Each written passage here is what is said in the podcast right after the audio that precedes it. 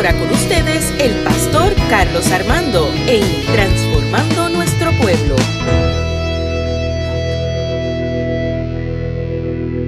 Dígalo, para mí lo importante es que Dios me apruebe. Y quiero que busque el libro de Gálatas, capítulo 1, del 10 al 12.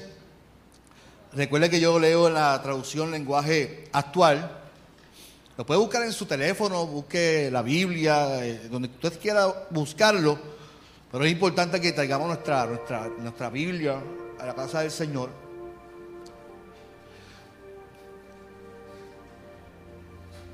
Porque en, mi caso yo no uso otro libro que uso la Biblia. No uso un Don Quijote, no, no la, la- la palabra del Señor. Amén. Gálatas 1 de 10 al 12. Y dice, yo no ando, ¿lo, tiene- lo tienen todos? Gálatas 1 del 11, del 10 al 12. Gálatas 1 del 10 al 12. Yo no ando buscando que la gente apruebe lo que digo, ni ando buscando quedar bien con nadie. Si así lo hiciera, ya no sería yo un servidor de Cristo. Para mí lo importante es que Dios me apruebe. Queridos hermanos en Cristo, quiero que les quede claro que nadie en este mundo inventó la buena noticia que yo les he anunciado. Padre, en esta mañana te damos gracias por tu presencia. Gracias por tu amor, gracias por tu misericordia, gracias por tu bondad. No hay nada mejor que levantarnos por la mañana y dar gracias a ti por tu, por tu gracia, por- porque nos salvas cada mañana, nos da tu, de tu misericordia cada mañana podemos respirar, podemos ver, podemos compartir. Y te pido que esta mañana tu palabra sea de bendición, edificación para cada hermano y hermana. En el nombre de Jesús oramos. Amén, amén. Se puede sentar en esta mañana. Saludamos a los que nos están viendo por Facebook.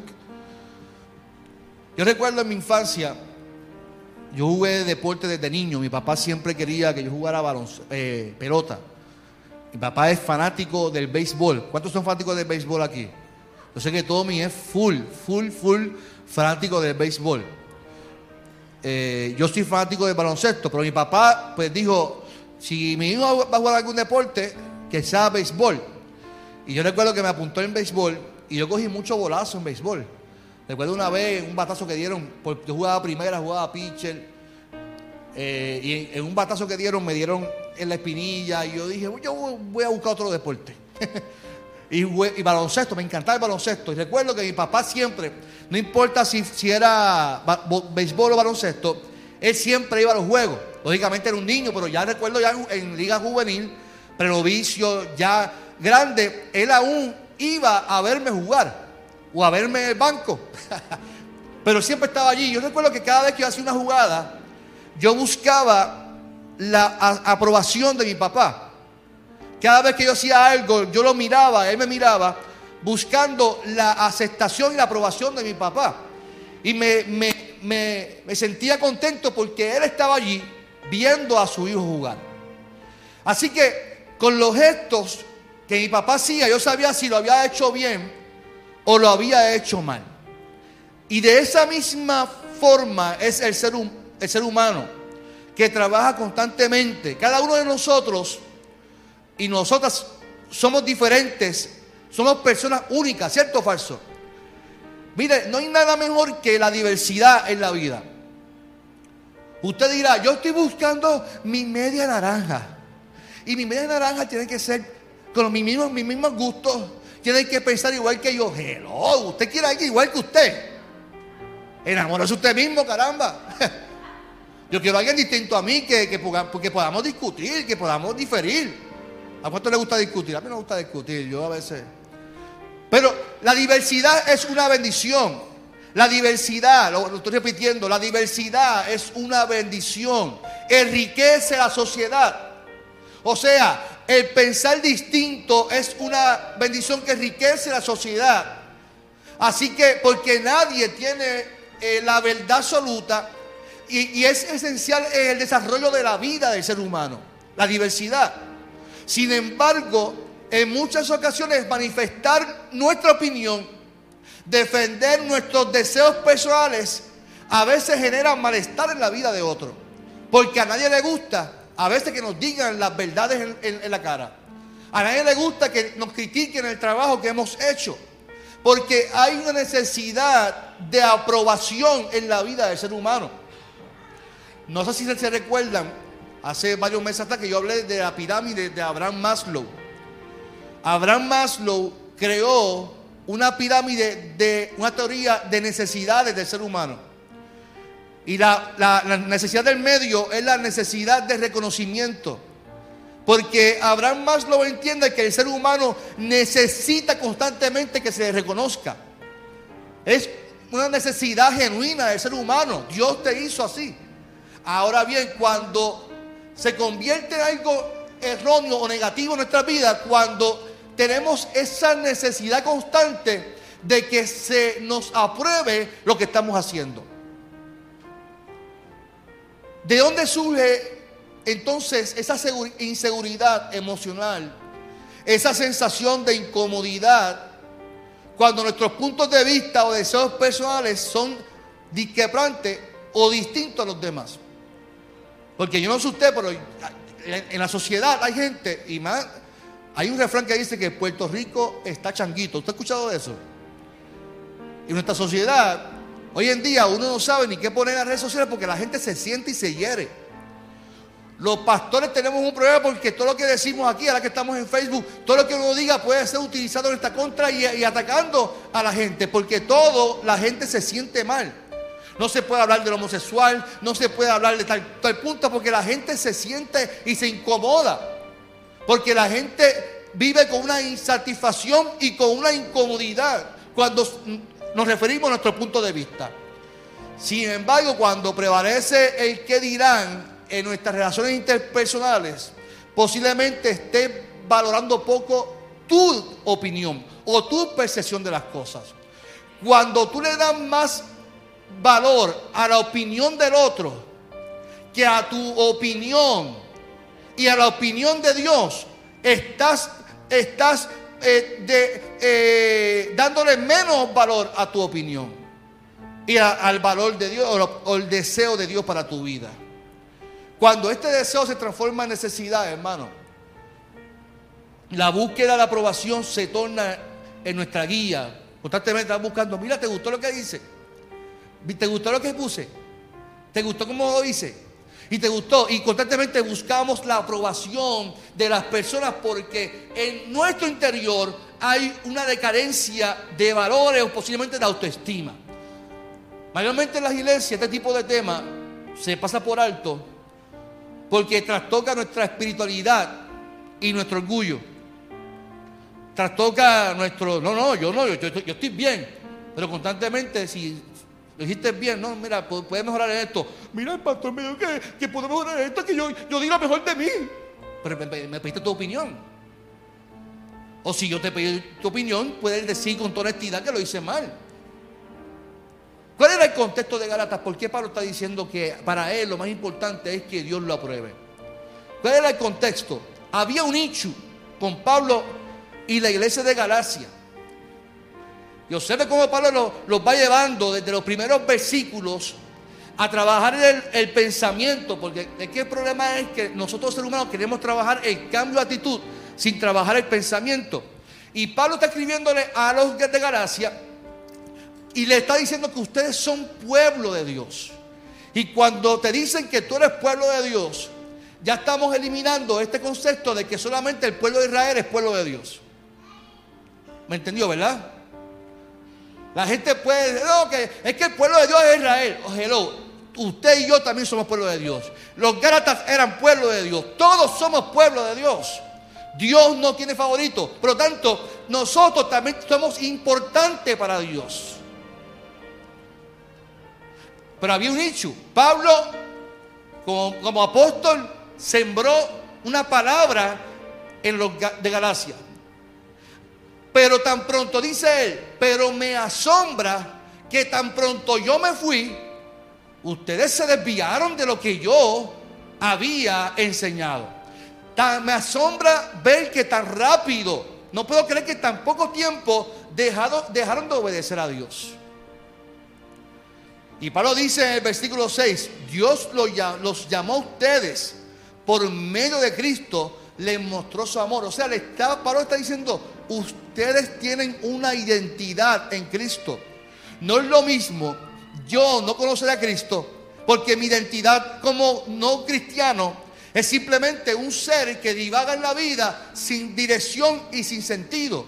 Posiblemente yo entienda que sí tenga sentido porque me está trazando metas personales. Pero los hijos y las hijas de Dios, cuando nos reconciliamos, cuando estamos con Dios, tenemos una identidad poderosa. Somos pueblo de Dios, somos hijos de Dios. Y nuestra identidad y todos nuestros planes y proyectos se fundamentan en lo que Dios desea. O sea, la voluntad de Dios en nuestras vidas. ¿Cuánto dicen amén? Por lo tanto, Pablo, les dice, Dios los llamó a ustedes. Ustedes tienen una identidad, son escogidos por Dios. Y no puedo creer que en tan poco tiempo dejaron de obedecer a Dios. Aceptaron un mensaje diferente de esta buena noticia. ¿Cuál era el problema de ellos? Un problema de identidad. Cuando alguien tiene un problema de identidad, cambian de mensaje muy fácilmente. Se van con la corriente, se van con las modas y no se mantienen firmes en lo que es la palabra del Señor. Algo yo puedo entender como ser humano. El mundo está cambiando muy rápido las estrategias pueden cambiar. Es más, todo puede cambiar, el templo puede cambiar, todo esto puede cambiar. Lo único que no puede cambiar en la vida es la palabra del Señor. ¿Cuánto dicen amén? No puede cambiar eso. Que Cristo murió, que Cristo se levantó, que Cristo viene por su iglesia. Eso no puede cambiar. Que Cristo se, se levantó de los muertos y que eso nos da poder y autoridad a nosotros. Eso no puede cambiar. ¿Qué sucede? Pablo enseña la palabra y esta gente, el asombro de Pablo es que había unos misioneros, o hubo unos misioneros en aquel tiempo, que no podían creer que Jesucristo había resucitado. Y comenzaron a enseñar la doctrina de que había que hacer sacrificio, o sea, comenzaron a promover la ley judía porque no entendían que para ser salvo era muy fácil lo que dice Pablo. Porque Pablo dice, no, pero es que esto es por gracia. Todavía para nosotros es muy difícil de entender que es por gracia. Y entendemos que hay que hacer sacrificios para poder alcanzar salvación. Para nosotros todavía es muy difícil entender que, que alguien pagó nuestra deuda. Y que nosotros tenemos que pasar tribulaciones y problemas. No, no, las tribulaciones y problemas las pasamos porque estamos en un mundo. Vivimos en un mundo que la vida es así. Pero mi salvación no depende por lo que yo haga. La salvación de los Gálatas no depende de lo que ellos hicieran. Se fundamentaba en que Cristo murió por la iglesia, Cristo murió por el pueblo, Cristo murió por nosotros. Por lo tanto, pero había un sector que no que estaban divagando en ese pensamiento y los misioneros lo, lo confundieron. Y Pablo dice, pero ¿cómo es posible que tan rápido que yo me voy, ustedes cambiaron de padecer? Así que Pablo intenta aclarar estos puntos para reforzar la fe de los hermanos. Pablo aclara de la profundidad del Evangelio como la buena noticia. ¿Cuál era la buena noticia? Que Cristo murió, que Cristo resucitó y que nuestra salvación no es por obra, sino que es por fe. Que nuestra salvación es por la gracia del Señor. No hay otro mensaje distinto, dice Pablo. Si anuncian otro mensaje de salvación, con requisitos para ser salvo no es de Cristo. Ese es el evangelio que predica Pablo. Así que este problema se fundamenta en un sector que aparentemente se dejaba llevar por cualquier mensaje. Nosotros, en nuestro contexto, si hablamos en nuestro contexto, todavía vivimos con, ese problema. Porque hoy a nosotros nos gusta escuchar lo que nos conviene. Y, y me incluyo, el ser humano es así. No nos gusta escuchar una palabra que nos confronte. No nos gusta escuchar una palabra que nos, que nos tuerza y que nos amaquee. Nos gusta escuchar que tú vas a ser próspero, que vas a ser bendecido y que tú vas a hacer esto. En estos días yo, hablaba con un pastor que le decía, no, yo, estoy predicando la prosperidad bíblica. o sea que hay una prosperidad que no es bíblica y una que sí es bíblica. O sea, la prosperidad económica para ti es bajo tu conveniencia. Hay un problema serio en cuanto a las interpretaciones y lo que quiere decir el texto. Para mí, lo que Jesús o que Pablo quiere decir es que hay un solo, un solo mensaje de buena noticia. Y es el evangelio que Cristo predicó. El evangelio, el reino de Dios, la salvación, la paz ha llegado, la justicia ha llegado. Así que hay un problema serio porque el asombro de Pablo era de la rapidez que cambiaron de padecer. Y yo lo veo de la siguiente forma. Usted le enseñó a sus hijos, no fumen, no beban, eso es pecado, eso es malo, como aquel tiempo de que todo era del diablo. No hagas esto, no hagas lo otro. Tan pronto usted da la espalda como padre y sus hijos se van a la calle, sus hijos están rodeados de una hora de qué? De tentaciones en la vida. Cuando mi mamá me, inculcó a mí unos valores, es distinto a, este tiempo que estamos viviendo, porque antes nos dejaron salir. Ah, yo recuerdo yo con 13 años estar en la, calle jangueando. Que mi hija me diga a mí o mi hijo que va a salir para la calle con 13 años. Solo por ahí en la calle caminando. Yo, iba a la panadería, yo con 13 años, ahora que mis padres me maltrataban. Son bromas, eran tiempos distintos. Hoy en día eh, vivimos con una paranoia terrible. Pero cuando mi mamá me dejó soltar, me dejó ir a discoteca, me dejaron ir, me soltaron a un mundo lleno de, tentaciones. Fúmate esto, bébete esto. Y ahí está entonces los valores que me inculcaron mis padres versus lo que el mundo me está ofreciendo a mí como ser humano. El mundo me decía, chacho, vete con esta, mira, fúmate esto, vamos para aquí, vamos para allá. Está ahí, ahí entonces están los, los valores profundos y las raíces que me enseñaron a mí de que yo no debo fumar, de que yo no debo beber. Entonces ahí está el fundamentado del texto. Pablo dice, tan rápido me fui, ustedes cayeron en una tentación. No hay mayor frustración para un padre que tú le enseñas a tus hijos a algo y que hagan lo contrario por la presión de qué? De grupo. Esa presión de grupo se fundamenta, lo que yo hablé al principio, de la aprobación. Que yo quiero que este grupo que aquí me acepte. Yo quiero que este grupo aquí, cuando yo esté con ellos, me apruebe como que yo estoy al nivel de ellos y que yo puedo janear con ellos. Yo te voy a decir algo, yo nunca fumé, nunca bebí. Y yo janeaba con todo el mundo. Nunca tuve ese problema de, que me, siempre me relajaban. Porque decían, bueno, vamos a beber todo el mundo y comprarán un snapple a Carlito, me decían. Un snapple. Porque yo no, no tuve la necesidad de beber para bromear, para hacer maldades. No tuve la necesidad de beber. No tuve la necesidad de hacer nada, de fumar, hacer nada de eso para poder estar con la gente, porque yo no necesitaba que la gente me aprobara, porque yo me metía algo al cuerpo. La realidad es que hoy, en nuestro contexto, en, la, generación que está creciendo mi hija, nuestros hijos, con estos chales, estos chales que hay en las redes sociales, son tentaciones porque hoy en día la tendencia es que yo quiero hacer algo, aunque parezca ridículo, porque mientras más ridículo haga en las redes sociales, más viral me voy a hacer. No sé si me entienden.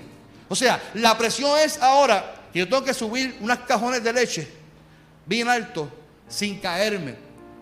Y si me caigo, puede ser que me rompa una costilla o me rompa una pata, pero estoy ahí viral en las redes sociales. Esa es la presión que me está metiendo a mí las redes sociales hoy en día, que tengo que hacer algo ridículo para que la gente me vea. Años atrás, con el coronavirus, la gente le pasaba, los jóvenes le pasaban la lengua a los inodoros.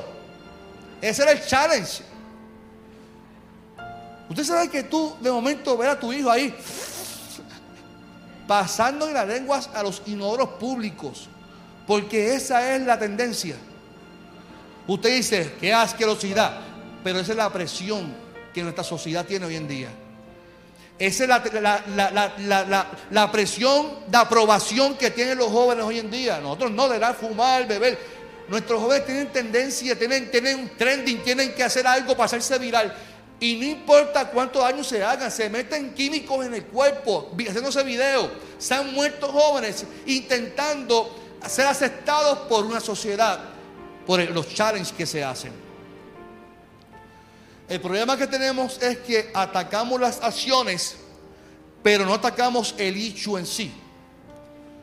Es cuando usted ve su casa Y tú dices, caramba, aquí hay una telaraña. Y usted va, la elimina. La limpiaste, pasaste la escoba, no sé lo que usted hizo. Pero el otro día, ¿qué va a hacer? Adiós, pero la telaraña se mudó. Y no es hasta que usted mate la araña que usted no va a tener más telaraña o va a tener otras porque las arañas, las arañas se multiplican, son como los gremlins, las malitas arañas esas. se multiplican. Hasta que usted no acabe eso y no fumigue y no haga esto, no va a acabar con la araña. El problema es que nosotros atacamos las, las acciones, pero no atacamos el hecho. ¿Por qué esta presión de grupo? ¿Por qué declinamos a nuestros valores y caemos con facilidad a las opiniones y a la aprobación de otros. Pienso que Pablo da el clavo y yo me hago la pregunta, me formulo la pregunta, ¿por qué los seres humanos somos así? Decidimos una cosa hoy y mañana ante la presión de la sociedad queremos hacer otras que van en contra de nuestros principios. Ahora bien, ante este texto me hago entonces la misma pregunta. Claro, todo tiene que ver con la identidad. ¿Quién soy? yo quiero que usted se haga esta pregunta, pero no me responda. Simplemente reflexiones en esta pregunta. Si usted después la quiere escribir en una libreta, en su teléfono, escriba y respóndase a usted mismo. ¿Quién soy? ¿Cuánto valgo para Dios?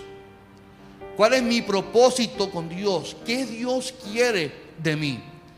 ¿Cómo puedo ser de bendición para otros? Fíjese que dije de bendición para otros y no complacer a otros. Porque ser de bendición es una cosa y querer complacer a otros es otra cosa. Y ante estas preguntas que usted se debe responder en su casa, una reflexión, las respuestas son sumamente personales, sin embargo, no individuales o independientes. Porque al fin y al cabo el mensaje de Pablo fue a una iglesia, fue a un cuerpo, fue a un pueblo. Pablo les afirma su identidad. Dios los llamó a ustedes. O sea, todos tienen un llamado. Pregúntese cuál es entonces mi llamado, cuál es mi propósito aquí en la tierra.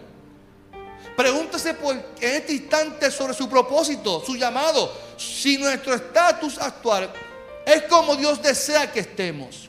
Si no, entonces, ¿qué sucede que no logro alcanzar el llamado de Dios en mi vida? El llamado de Dios en nuestras vidas es hacer la voluntad en las múltiples tareas que Dios da para que nosotros hagamos como sus hijos e hijas. No todos tienen que ser pastores, no todos tienen que ser maestros, no todos tienen que ser profetas, no todos tienen que ser evangelistas, no todos tienen que ser misioneros, no todos. Sin embargo, ante la multiplicidad de llamados y dones y talentos que Dios nos da, todos trabajamos para un mismo propósito, que es el Evangelio y las buenas noticias de salvación. ¿Cuántos dicen amén? Ahora bien, ante ese llamado, Pablo identifica que unos no obedecieron cuanto el mensaje se le enseñó. Y es que la diversidad de llamados, el mensaje debe ser el mismo. El mensaje no cambia. Cristo murió y nos da salvación. En nuestro diario vivir nos encontramos que en la diversidad de personas Existen personas que están seguras de lo que han aprendido y que no van a cambiar de su forma de padecer de lo que han aprendido. Lo defienden y se mantienen firmes. Yo, yo felicito a esas personas. Por ejemplo, mira, yo menciono a uno con mucho respeto, Gille Ávila, que en paz descanse. El mensaje de Ávila, yo no puedo compartir el mismo mensaje. Pero Gille creía en algo y defendió sus posturas hasta que murió. Y no importaba los, cambios que la sociedad, no, él se mantuvo firme en, lo que él creía. No cambió de padecer ante las presiones de nuestra sociedad. Existe otro grupo de personas que no son tan firmes en sus convicciones. Viven buscando aprobación constantemente de lo que hacen y les duele que les critiquen y sobre todo van cambiando su postura, depende con quién estén. La realidad es que la necesidad de aprobación excesiva incrementa nuestra insatisfacción personal y espiritual. Cuando usted escucha a alguien constantemente quejándose del trabajo, quejándose de la iglesia, quejándose de su familia, el problema no es la sociedad, el problema es su insatisfacción de vida y su necesidad de aprobación constantemente. ¿Por qué yo me quejo de la gente? Esto, esto es como un ciclo. Yo me quejo de la gente porque la gente se queja contra mí y comienzo a quejarme de todo lo que los demás hacen porque la satisfacción es conmigo y buscar saciar en, los, en nosotros esa aprobación que tanto quiero y me gusta. Para una persona lo más fuerte muchas veces que te digan la verdad. Que te digan la verdad, eso es fuerte. Lo toman hasta ofensivo y como nuestra sociedad hoy en día son changuitos, ¿sabes? ¿Qué te dijo que te molestó fulano o fulana? Es que me dijo esto y otro. Pues que te dijo la verdad. Es que me dolió y no me gustó como me lo dijo. no me gustó como me lo dijo, pero te lo dijo. Y si tú le preguntaste, qué bueno que te dijo la verdad. es que no me gustó. Y hacemos como un drama esta vez. Famagú se queda corto de nuestras actuaciones. y esto afecta varios factores de nuestra vida. Solamente voy a mencionar dos de 100 que tengo. Son bromas. Esto afecta a nuestras relaciones interpersonales. Escuche bien. Todos conocemos a alguien que constantemente está preguntando que si te gustó lo que él hizo. Si conoce a alguien así, no lo mencionen en su mente, no peque. Pero conocemos a alguien, si lo que hizo estuvo bueno. Entonces el problema es que la pregunta es con la expectativa de una respuesta súper buena. Tacho, sí me encantó, esto hiciste, gracias por lo, que, gracias por lo que hiciste. Nos gusta que nos digan gracias por lo que hiciste. Y eso nos llena el ego, nos llena el orgullo. Ay, qué bueno. A, gente le gustó lo que yo hice. Y esto afecta porque nos acostumbramos a que nos digan solamente lo bueno. Y creamos esta capa mental de que nos digan solamente lo bueno y buscamos esa aprobación constante de los demás. Mire, yo, hace tiempo yo dejé eso. Yo ese tiempo dejé eso. Aprendí a agradar el corazón de Dios. Lógicamente, nosotros tenemos supervisores en la tierra. Ahora no voy a decir, no, que el pastor me dijo a mí que yo solamente aprobara a Dios y mandé a mi jefe para buen sitio. no, no, no, no, no es eso. Tenemos leyes y tenemos supervisores. Yo, tengo mi supervisor que es el pastor general. Y si él me dice algo, yo tengo que, ¿verdad? Ajustar, porque yo no puedo decir, no, que mi llamado es de Dios y Dios me defiende. No, hay, que ser también real en la tierra. Hablamos de posturas, hablamos de nuestra situación y constantemente buscamos esa necesidad en otros que nos, que nos, que nos aumente nuestro ego.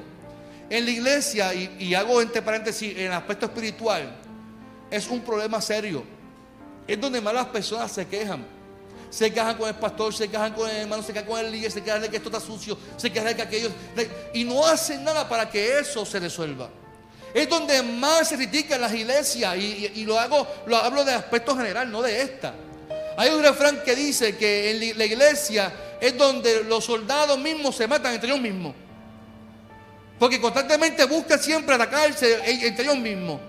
Pero yo veo que todo esto se fundamenta en una insatisfacción del creyente ante las expectativas de que te, te halaguen y te reconozcan. Cuando usted y yo decidimos servir a Dios, ya conmigo servir a Dios, diga, repítalo, servir a Dios, decidimos servir a Dios. Nuestras posturas pueden ser que le duelan a muchos, pero a otros les agrade. Eso será así en todo. Ahora bien, la mayoría de nuestras insatisfacciones se basan en que nuestras posturas queremos que le guste a todo el mundo y no puede ser así. Alguien te va a criticar, alguien te va a atacar y no por eso debes de cambiar tu manera de padecer. Si tus posturas son bíblicas, si tus posturas se fundamentan en el llamado de Dios, no importa lo que diga en contra de ti, mantente firme porque Dios se agrada de que tú hagas su voluntad. ¿Cuánto dicen amén? Pablo está claro de que la enseñanza muchas veces se produce por el moderaje. Y eso en trabajo social, yo que estoy con mi hijo y mi hija, el modelaje constantemente. Y mi esposa me dice, Carlos, ten cuidado porque hay alguien que te, está viendo. Y, pues, yo, yo todavía tengo que mucho que aprender en la vida, créanme. En mi casa, eh, como pastor, tengo mucho que aprender y mucho que cambiar y, y dejarle a Dios que siga obrando en mi vida. Porque tengo unos hijos que están viendo constantemente a su papá. Pablo entiende que el llamado de Dios y lo que están viendo es, por modelaje. Ahí está el origen de su mensaje y de su ministerio. Pablo entiende que su autoridad como apóstol y de su mensaje está totalmente relacionado a su testimonio de su llamado. Por eso él dice que él demuestra en su vida que él es firme en el llamado que Dios le hizo a él a pesar de que nadie lo llamó, solamente Jesucristo. Si usted se fija, para Pedro ser apóstol era simplemente alguien que caminó con Jesús. Pablo no caminó, o sea que Pablo no cualificaba, pero quien llamó a Pablo se llama Dios mismo que se encontró con él. Y Pablo testifica para que ellos entiendan lo profundo de esto. Porque no, para Pablo, él no pudiera ni ser llamado apóstol porque él perseguía a los apóstoles y los mataba.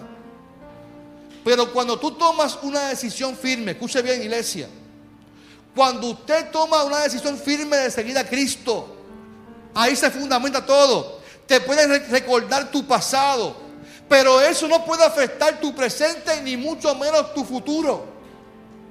¿Sabes por qué? Porque quien borró tus pecados se llama Jesús. Quien te eligió se llama Dios. y es Él quien debe de aprobar tus acciones y no los demás. ¿Cuántos dicen amén por eso?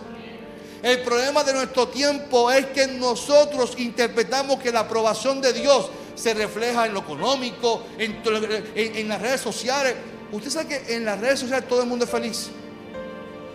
Todos los matrimonios son felices en las redes sociales. Mire, en este, asunto de Juanma con la, esposa, de maltrato, buscaron en las redes sociales porque es que la, que, que comáis, ni que comáis, Facebook son, y Instagram son las machotas que hay. Buscaron en las redes sociales y buscaron las imágenes de ellos días antes, felices. Porque yo puedo discutir con mi esposa, y después rato tomamos una foto y yo dije, ay, qué linda pareja. Ay, mira qué lindo. Mira, mira el pastor se ve tan contento y la esposa con sus ojos brillosos. Los ojos brillosos porque ella está enchulada de mí, yo no puedo hacer otra cosa.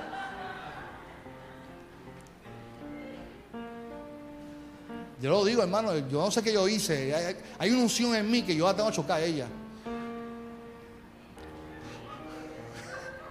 Son bromas. Yo llevo 13 años yo llevo 13 años aguantando a mi esposa. Aguantándola para que no se vaya, porque se todos los días. Yo, hermano, no te vayas, por favor. No me abandone. Lo que proyectamos no necesariamente es nuestra realidad de vida. Por lo tanto, nosotros buscamos proyectar en las redes, proyectar en nuestra vida para que aprueben que tú eres una persona bendecida. Y no, no soy bendecido por lo que yo pueda intentar reflejar en las redes sociales o simplemente en donde quiera que yo esté. Yo puedo ser económicamente, porque decidí obedecer a Dios, no ser bendecido, pero sí soy bendecido porque decidí aceptar el llamado de Dios. ¿Me entiende? nuestra sociedad refleja o interpreta esta persona es próspera, es que, está haciendo la, voluntad de Dios. No necesariamente. Hacer la voluntad de Dios significa que yo voy a pasar problemas. Pablo dice, yo estuve preso, yo viví tiempos difíciles, pero lo hice porque decidí hacer la voluntad de Dios. Por ejemplo, por ejemplo, nosotros interpretamos que ser aprobado por Dios es que yo tengo que complacer a todo el mundo para que la gente se sienta contenta y ser feliz. Un día un pastor me dijo, no, yo, yo a todo el mundo lo complazco en la iglesia. yo, brother, en dos años te vas loco. Si tú intentas complacer a todo el mundo en la iglesia, te vas a volver loco. No complazca a la gente. Bendícelo, pero no complazca. Porque si vas a hacer las cosas para que la gente se sienta contenta y dé su tiempo y su ofrenda, te vas a volver loco, hermano, porque al fin y al cabo te van a criticar, mi hermano ustedes como líderes, la iglesia, hagan las cosas sin esperar que se les reconozca. Hagamos las cosas simplemente por obedecer a Dios, porque deseamos que Dios nos apruebe. Porque aquí el problema es la obediencia. Si hago las cosas para que Dios, en mi obediencia, se alegre por lo que yo estoy haciendo. La aprobación, según Pablo de los Gatas, no es para agradar a los hombres, sino a Dios, quien es quien apruebas, aprueba nuestro corazón. Cada vez que usted actúa para agradar a los hombres, usted tiene que ser bendecido en gran manera, pero no aprobado por Dios. Cuando usted intenta agradar a los hombres, usted puede intentar ser bendecido, pero no aprobado por Dios. Así que yo te pregunto, ¿usted va a vivir la vida para agradar a la gente? ¿O usted va a vivir para ser aprobado por lo que Dios dice en su palabra? La vida debe estar enmarcada en el Evangelio de Cristo. La Biblia dice que usted y yo somos mayordomos de todas las cosas que se nos ha puesto en nuestras manos. Somos mayordomos de nuestro tiempo, de nuestra familia, de nuestro trabajo, de nuestros carros, de nuestros créditos, de nuestras casas, en fin, de todo. En fin, es a Dios a quienes rendimos cuenta lo que te quiero decir. Mi amado, mi amada, es a Dios a quienes rendimos cuenta. Y no hay nada mejor en la vida que vivir en obediencia a Dios. Puede ser que por obedecer a Dios te vayan a juzgar, te vayan a señalar. Puede ser que ni te entiendan las personas o tus seres queridos. Pero tenemos que decir como el apóstol Pablo, para mí lo más importante en esta vida es que Dios me apruebe. Por ejemplo, y con esto termino. José tuvo una visión. Se la contó a, sus hermanos. Y sus hermanos fueron el canal para que se cumplieran, pero su vida parecía no ser bendecida por Dios. José fue vendido por sus hermanos, fue encarcelado. Y todo eso, cualquiera que viera esta historia diría, es que eso es castigo de Dios. Todo lo que está viviendo José, eso es castigo de Dios. Tus procesos hoy en día pudieran entender, a dar a entender a otros. Ese lo que está viviendo, es castigo de Dios porque no sale de una para meterse en otra. Y lo que no sabe es que lo que tú estás viviendo se fundamenta en que tú estás haciendo las cosas para agradar el corazón de Dios. Y que aunque hoy estés viviendo un tiempo difícil, el resultado final es que vas a ser bendecido en gran manera porque estás intentando hacer la voluntad del Padre. Obedecer a Dios tiene un costo, pero al fin y al cabo lo más importante en la vida es que Dios apruebe lo que estás haciendo. Hace poco, mi hija que está en Bolívar, aquí en, la casa atrás, no deja de entrar y estoy en, la reja de la cancha. Y, mi hija empezó el primer día y no, no, boleaba, no hacía nada. Ella nunca ha hecho deporte. Después de cuatro prácticas ya volea. Y volea y me mira como que mira, busca, busca que papá lo vea. Y yo contento porque ya yo la grabo y se la envío a los abuelos. Contento porque mi hija está boleando y dando la bola. Hace poco una familia me dijo, oye, este, ya Karina está dándole. Y cuando ellos dijeron que Karina le está mejorando, mi corazón se infló de una manera. El pecho se me quería salir porque alguien reconoció lo que mi hija estaba haciendo.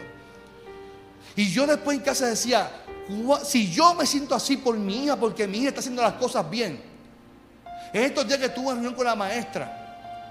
Y la maestra empieza a hablar de, mi hija. No, es que su hija es excelente, mi hija. Su hija termina de terminar e intenta. Lo único la regañan porque termina y quiere ayudar a los demás muchachos y quiere ayudar, ella, ella quiere ayudar. Mi hija, yo no sé, ella, es un protocolo cuando yo la voy a buscar a la escuela. Adiós Lara, adiós Flora, adiós esto. Y quiere saludar, le pediste hasta el guardia, todo el mundo.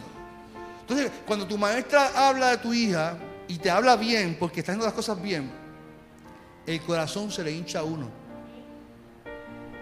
Yo me alegro de una, de una manera, me, usted no se imagina. Usted sabe porque usted, fue, usted es padre. Y yo me pongo a reflexionar. Si yo me siento así con mi hija, cuando ella hace las cosas bien, ¿cuánto más se alegrará Dios cuando nosotros sus hijos obedecemos su palabra?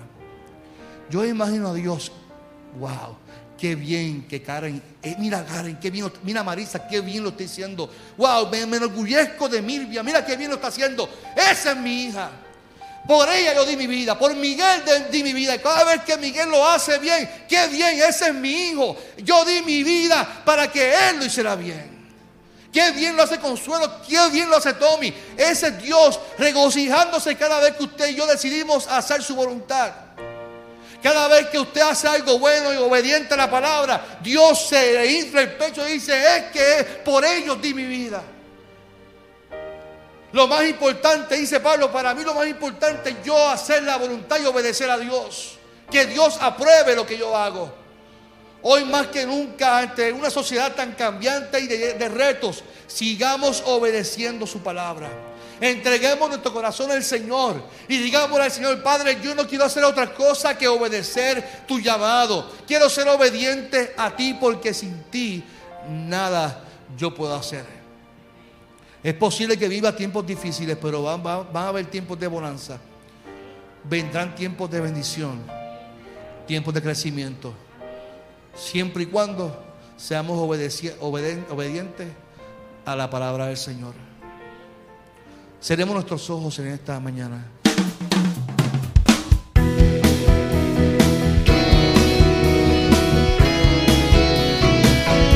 Esto fue Transformando Nuestro Pueblo con el pastor Carlos Armando.